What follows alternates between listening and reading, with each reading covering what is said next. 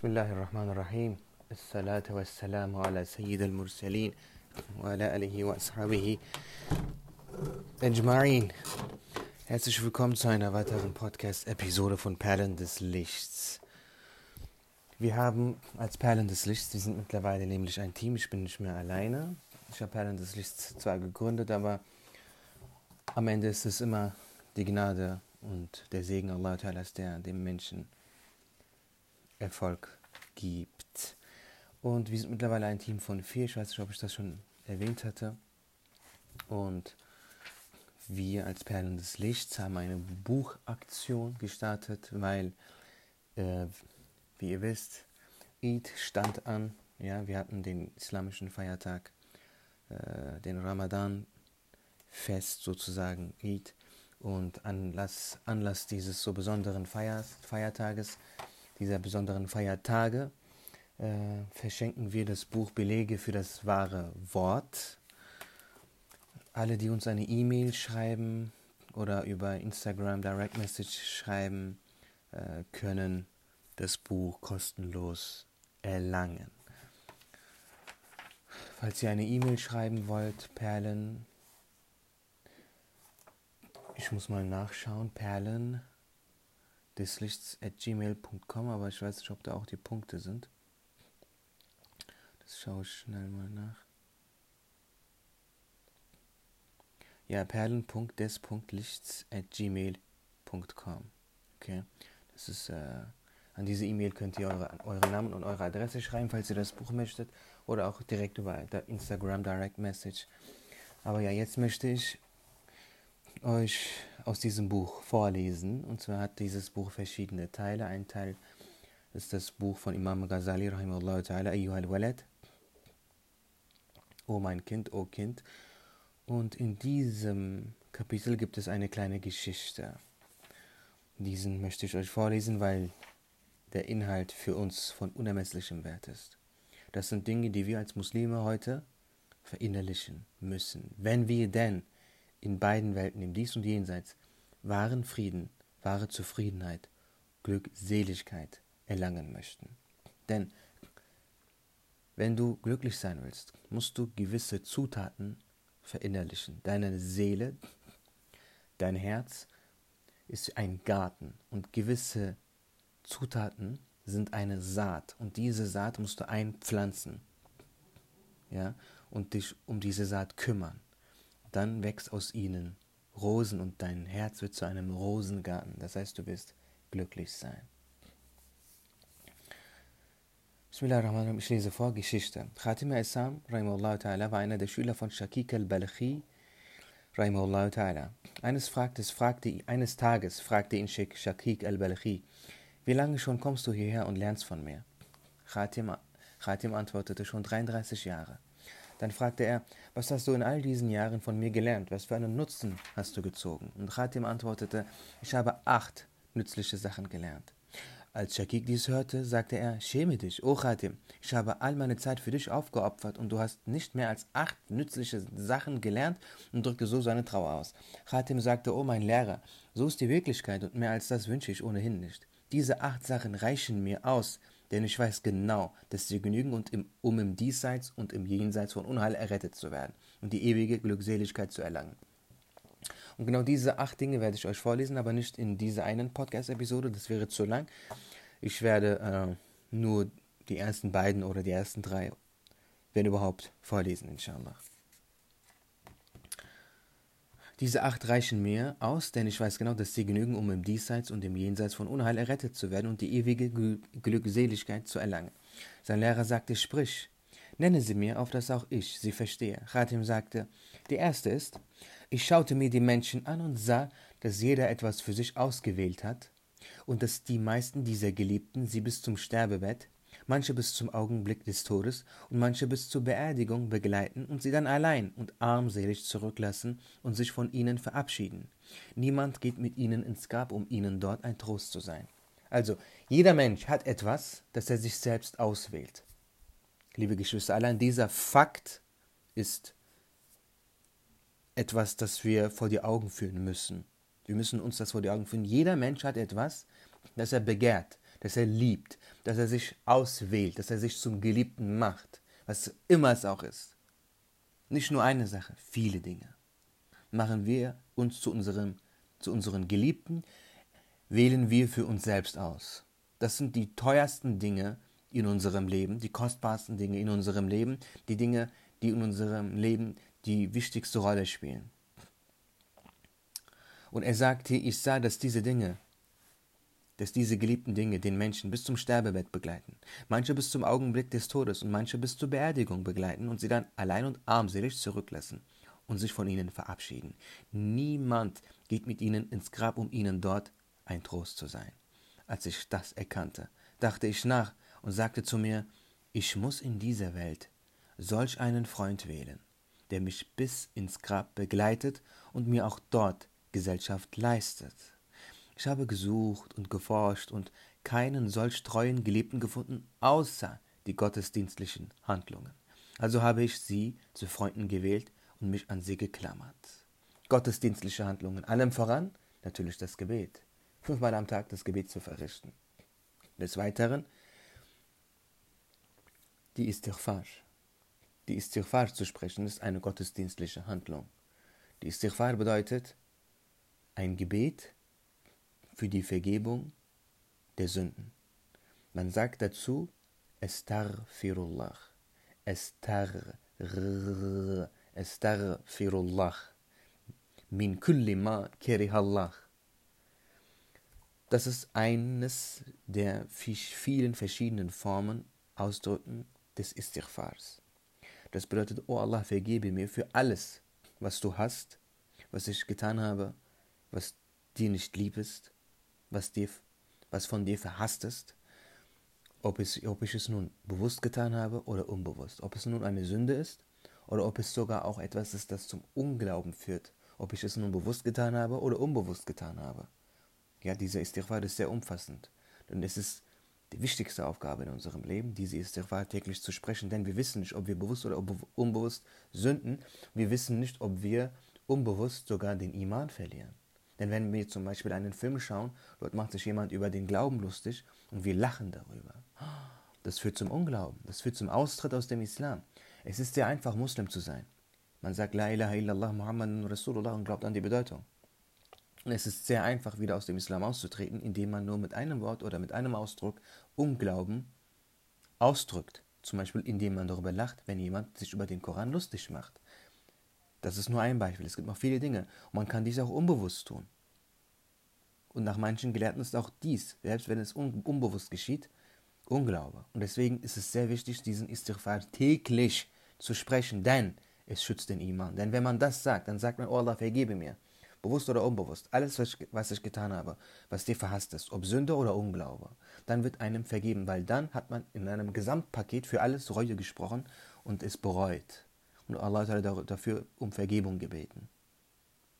Ja.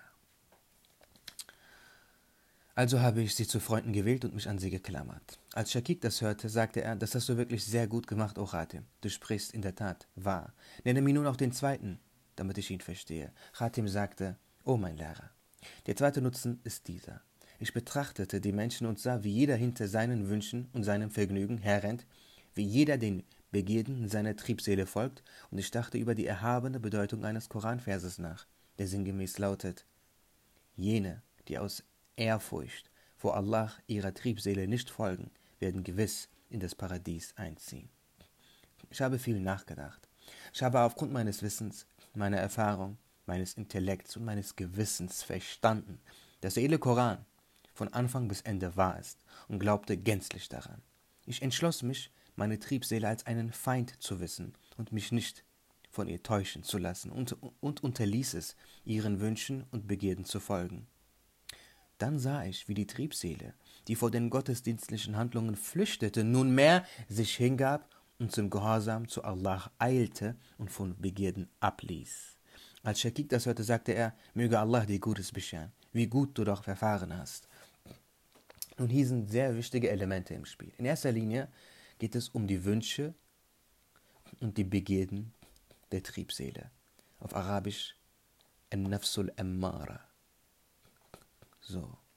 Allah Ta'ala sagt in einem Hadith Qudsi, nehme deinen Nefs zum Feind, denn er ist mein Feind. Deswegen sagen die großen Gelehrten des Islam, der größte Feind des Menschen ist er selbst bzw. seine Triebseele, sein Ego. Denn die Begierden der Triebseele haben keinen Filter. Essen ist auch eine Begierde der Triebseele und das ist keine Sünde. Aber zu viel Essen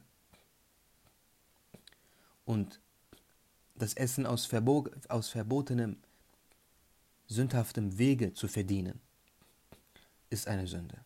Das heißt, die Sünden, der Wunsch, der, eine Sünde zu begehen, entstammt der Triebseele, liebe Geschwister.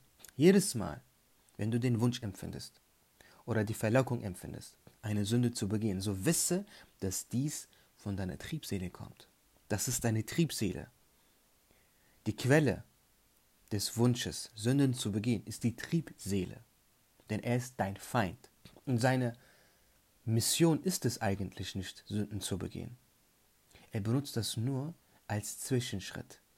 Die, das eigentliche Ziel der Triebseele ist es, dich zum Ungläubigen zu machen, dich zum Nichtmuslimen zu machen. Denn er ist ein Käfer, er ist ein Ungläubiger. Und das macht unsere ganze, ganze Prüfung überhaupt auch erst zur Prüfung. Denn dazu gab Allah uns auch noch einen Verstand. Und dazu sandte er auch, auch noch Propheten. Der Verstand versteht, was die Propheten sagen. Und weiß, aha, wenn ich mich nach den Propheten richte, gut. Wenn nicht, schlecht.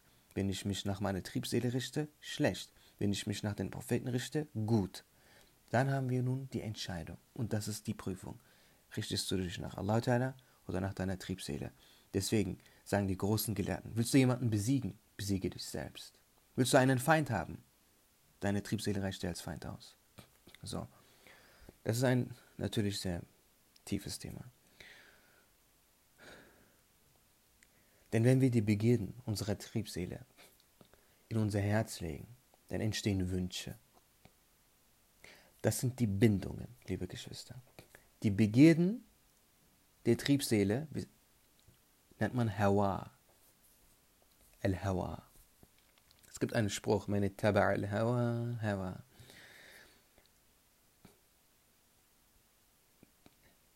All diese Dinge, die die Triebseele begehrt, alles was, also dieser ganze Hawa, der, die, die Begierde selbst, die Begierde selbst der Triebseele wird Hawa genannt. Das ist die Einflüsterung der Triebseele. Die Einflüsterung des Shaitans wird Waswasa genannt. So. Alles, was Hawa ist, also alles, was unsere Triebseele, unser Nafs al begehrt, sind sündhafte Dinge. In erster Linie sind es sündhafte Dinge. So, und all diese sündhaften Dinge lassen uns Allah Ta'ala vergessen. So, jetzt, ist, jetzt kommen wir zu einem sehr wichtigen Punkt. All diese sündhaften Dinge, die unsere Triebseele begehrt, all seine Begierden, haben einen Namen. Und dieser Name ist sehr wichtig. Das ist die Dunya. Das heißt, mit Dunya kann man einerseits die ganze Dunya meinen, also diese Welt als solche, oder im spezifischen Sinne, im spezifischen Sinne, die ganzen Begierden, alles Hawa, was die Triebseele begehrt, ist sündhaft und diese sündhaften Dinge sind Dunya. Das wird Dunya genannt. Und sobald wir die Hawa, die Begierden der Triebseele in unser Herz, also Kalb, legen, entsteht eine Bindung im Herzen zu der Dunya. Diese Bindung zur Dunya wird Hubbud Dunya genannt. Liebe zur Dunya. Denn alles, womit dein Herz in Verbindung, in einer Bindung steht, das sind die Bindungen des Herzens. Und wenn diese Bindung etwas äh, Sündhaftes ist, also wenn es sich mit etwas Sündhaftem bindet, verbindet, dann ist das Hubbud Dunya, dann ist das die Liebe zu Dunya und Rasulullah a.s. sagte, Dunya Ras. Ras. Ah, ich kann die Dings nicht, die, die Harakat nicht, aber ähm, es bedeutet es ist das Haupt aller Fehler. Das Haupt aller Fehler ist die Hubbud Dunya. Sobald die Beginn der Triebseele in deinem Herzen sind, werden sie zu deinem Wunsch. Denn es ist deine Bindung. Alles, was, alles, womit dein, all deine Bindungen sind auch deine Wünsche. So. Und diese stehen im direkten Widerspruch zu deinem Frieden. Denn alles Sündhafte beinhaltet nichts Gutes. So sagt Abdul Hakim Arwasi, im Islam gibt es nichts Schlechtes, Schädliches. Und außerhalb des Islam gibt es nichts Gutes. So. Das hat mir dann geklärt. Deine Wünsche sind Dinge, die du begehrst. Das bedeutet, dein Glück hängt davon ab, ob du das, was du wünschst, gewinnst. Und deine Trauer hängt davon ab, ob du das, was du wünschst, verlierst. Das muss uns klar werden. Deswegen ist es so wichtig, was wir in unser Herz legen. Sobald du etwas in dein Herz legst, hast du damit, ist das zu einer Bindung geworden. Und was immer es auch ist, dann hängt dein Glück davon ab. Denn du freust dich, wenn du es gewinnst, und du bist unglücklich, wenn du es verlierst. Denn du hast eine Bindung. Das kann eine Ameise sein, das kann eine Lampe sein, das kann dein Kind sein, das kann alles sein. Das kann eine Tasse sein, es ist egal. Es geht nicht darum, was es ist, es geht darum, dass es in deinem Herzen ist. Das ist der Kern der ganzen Geschichte.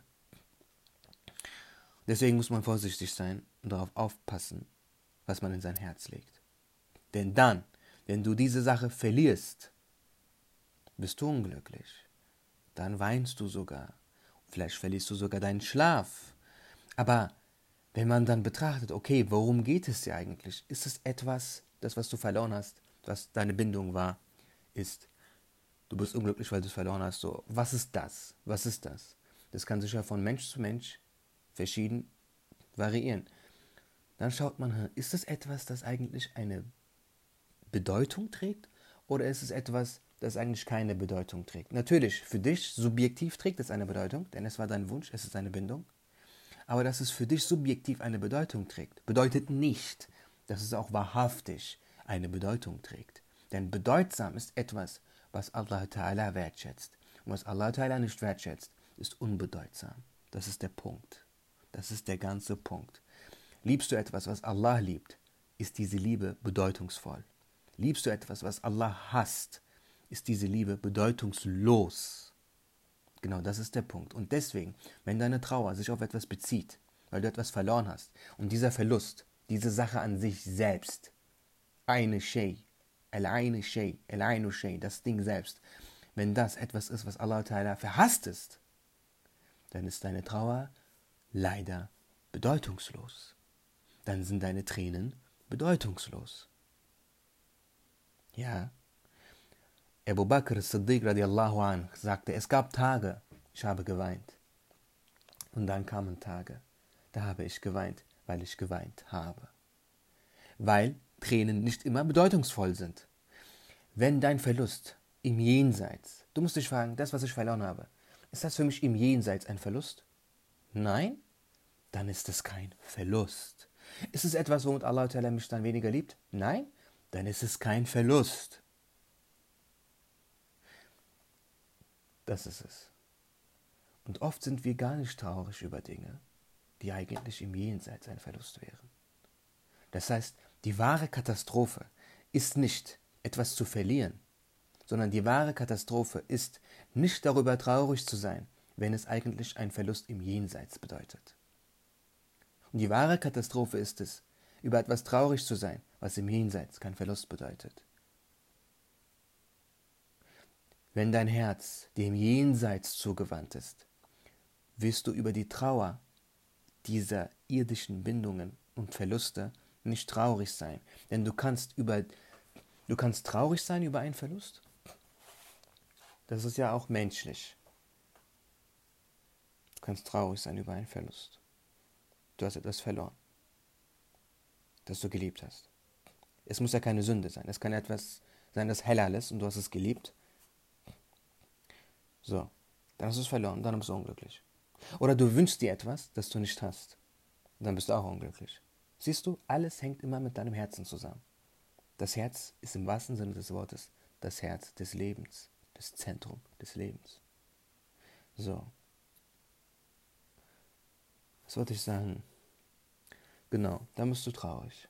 Das an sich ist ja noch okay. Diese Trauer ist etwas Gutes. Sie mag zwar bedeutungslos sein, diese Trauer mag zwar bedeutungslos sein, wenn es sich auf etwas bezieht, das Allah gar nicht geliebt ist, aber dennoch hat sie heilende Wirkung. Denn Tränen sind der Regen deines Herzensgartens und gießen sie, denn dadurch ist dein Herz gebrochen, und sobald dein Herz gebrochen ist, wird es zu einer Ruine und Schätze befinden sich in Ruinen. Allah sagt, ich bin mit gebrochenen Herzen zusammen. Ja? Wenn willst du Allah finden, suche ihnen gebrochenen Herzen und schenke ihnen Trost. Denn Allah Ta'ala liebt gebrochene Herzen. Denn dann empfindet man eine gewisse Demut, eine gewisse Kälte gegenüber der Dunya. Denn dein Herz ist gebrochen. Wenn du jemandem, dessen Herz gebrochen ist, ein Auto schenkst, er würde dich beleidigen. Er würde sagen, was willst du von mir? Ich habe gerade einen Verlust, ich bin traurig, ich weine, mein Herz ist gebrochen. Dein Auto interessiert mich gerade nicht. Das Weltliche interessiert mich nicht. Und genau das liebt Allah. Denn Allah mag die Dunya nicht. Imam Rabbani sagt, seit Anbeginn der Schöpfung der Erde, der Welt, hat Allah diese Welt nicht ein einziges Mal mit Liebe erblickt, angesehen. Allahu Akbar. Es geht nicht darum, dass wir nicht glücklich sein dürfen. Ich rede gerade darüber, wie wir glücklich sein können und werden. Das musst du im Kontext richtig verstehen. Es heißt nicht, sei unglücklich, die Dünja ist schlecht. Ich sage dir gerade, wie du glücklich sein kannst in dieser Dünja. Also, das ist alles sehr kompliziert. Ihr seht, Schacht, ein, ein Karton öffnet sich im Karton, ein, in diesem Karton nochmal ein Karton, weil alles im Zusammenhang steht. Ja, wenn Khatim Essam, Ta'ala, so etwas sagt, dann trägt das eine tiefe Bedeutung. Seht ihr, alles, was ich gerade sage, ist immer noch die Erklärung von, einer, von einem Nutzen, dem zweiten Nutzen von acht Nutzen von Khatim Essam, dem äh, Schüler von Shaki Kibalhi. Ich weiß nicht, wie lange ist der Stream schon geworden. Ich guck mal nach. 22 Minuten. Oh Mann, ist viel zu lange, aber okay. Wo war ich gerade stehen? Genau. Da musst du traurig über den Verlust einer Sache. Es mag zwar eine bedeutungsvolle, bedeutungslose Trauer sein, weil eben das, was du verloren hast, im Jenseits und bei Allah eben gar keinen Schaden darstellt. Okay? So wie Abu Bakr sagte, dann weinte ich über dieses Weinen. Aber auch das an sich trägt eine heilende Wirkung, eben weil dein Herz gebrochen ist. Und wenn dein Herz gebrochen wird, löst es sich nach und nach von der Dünja. Es entsteht eine Kälte, es entsteht eine ähm, Gleichgültigkeit der Dünja gegenüber. Und das ist genau das Ziel. So. Und dann gibt es das, das Problem fängt nicht hier an, sondern danach. Das Problem fängt dann an, wenn man nicht traurig ist an sich, sondern traurig ist über die Trauer selbst dann bist du traurig, weil du traurig bist. Aber wenn du dann weißt, Trauer ist etwas Gutes, mein gebrochenes Herz ist etwas Gutes, das ist kein Verlust. Trauer ist kein Verlust. Selbst wenn es auf etwas Bedeutungsloses bezogen ist, ist es trotzdem kein Verlust. Es heilt mich. Allah Ta'ala schickt mir diese Trauer. Allah Ta'ala hat mir dieses Herz gebrochen, damit ich ihm näher komme, indem ich mich mehr und mehr von der Dunya löse. Es ist zwar bitter, aber nun mal Medizin ist bitter. Das heißt, du kannst traurig sein, aber sei nicht traurig, weil du traurig bist. Im Gegenteil, Trauer wird im Westen bei Atheisten, Materialisten, die nicht an Allah und die ans Jenseits glauben, negativ bewertet, weil sie kein anderes Leben haben. Bei uns, wir wissen, Allah liebt gebrochene Herzen. Allah liebt Tränen. Ja. Also heilt mich das. Das ist gut zu bewerten dann bist du nicht traurig über deine Trauer. Denn das Problem ist es nicht, traurig zu sein. Viele Menschen gehen dann erst unter, weil sie traurig sind über ihre Trauer. Trauer ist ein Gewinn, Trauer ist kein Verlust. Und hiermit beende ich den, die Podcast-Episode. Bitte empfehle ihn doch weiter. Bitte lasst andere Geschwister davon profitieren. Das sind die Worte der großen Gelehrten. Warasatil Anbiya'i. Alayhimus wa taslimat wa ta'ala. Und wenn du es auf Apple iTunes hörst, ich weiß nicht, ob es bei Spotify auch eine Bewertungsfunktion gibt, gib, eine, gib fünf Sterne, wie viele Sterne man auch geben kann. Gib's. Gib's. Was daran so schwer? Geh oraya, tıkla, mach es. Ganz einfach. Dann, äh, damit hast du deinen Beitrag geleistet. Das ist nicht so schwer. Dankeschön. Assalamu alaikum wa rahmatullahi wa barakatuhu.